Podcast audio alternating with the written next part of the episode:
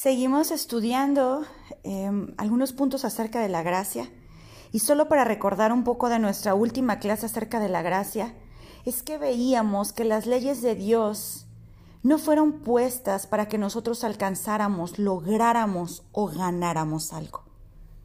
Las leyes de Dios fueron, fueron puestas para enseñar a un pueblo que venía de aprender mucho tiempo de una nación ajena, venía mucho tiempo de no tener un gobierno propio y de no saberse dirigir a sí mismos.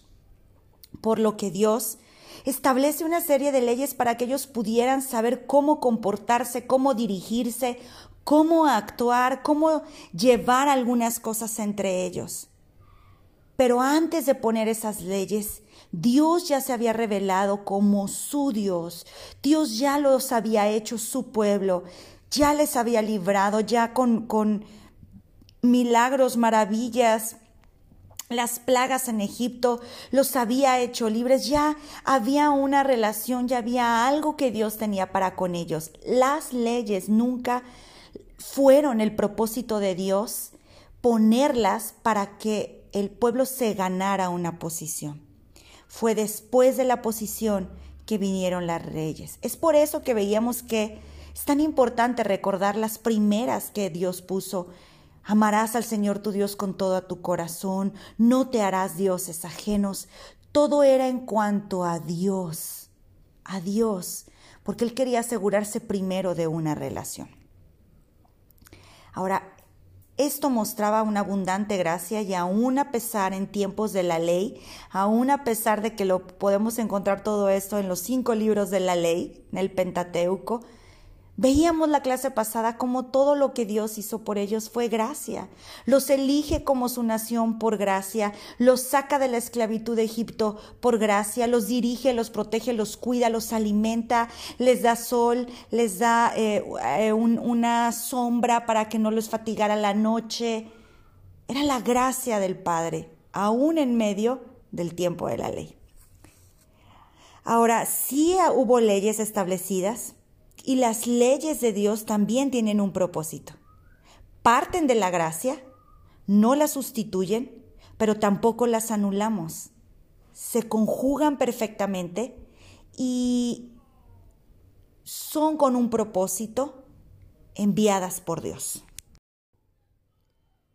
Vamos a regresarnos un poco a donde comenzó toda la historia. Nos vamos a, Génesis. Y vamos a encontrar en Génesis lo que pudiéramos decir que fue la primer ley que Dios le da al pueblo. Génesis capítulo 2, verso 17. Dice, mas del árbol de la ciencia del bien y del mal no comerán, porque el día que de él comieres ciertamente morirás. Recordamos esa regla, ¿no? Lo vimos en la primer clase. Y aquel mandamiento sirvió como un recordatorio diario de la autoridad de Dios. Pero lo que pasaba es que obedecerlo, obedecer este mandamiento, mantenía las cosas en un orden apropiado y garantizaba que Adán y Eva experimentaran la libertad máxima. Era una única regla y si ellos lograban mantenerla, ellos eran libres. Con eso queremos marcar el primer punto que es muy importante. Tus alumnos lo traen, es una línea que van a completar el primer punto importante de la clase, dice así, la libertad máxima siempre se encuentra bajo la autoridad de Dios. La voy a repetir para que tú también la repitas y ellos puedan completar. La libertad máxima siempre se encuentra bajo la autoridad de Dios. Esta clase se llama Gobernados por Gracia y estamos recordando que el propósito de la ley no fue hacernos buenos, sino mantenernos libres. Porque ese fue el propósito. La ley no era para hacernos buenos.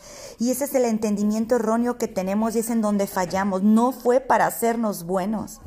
Es para mantenernos libres.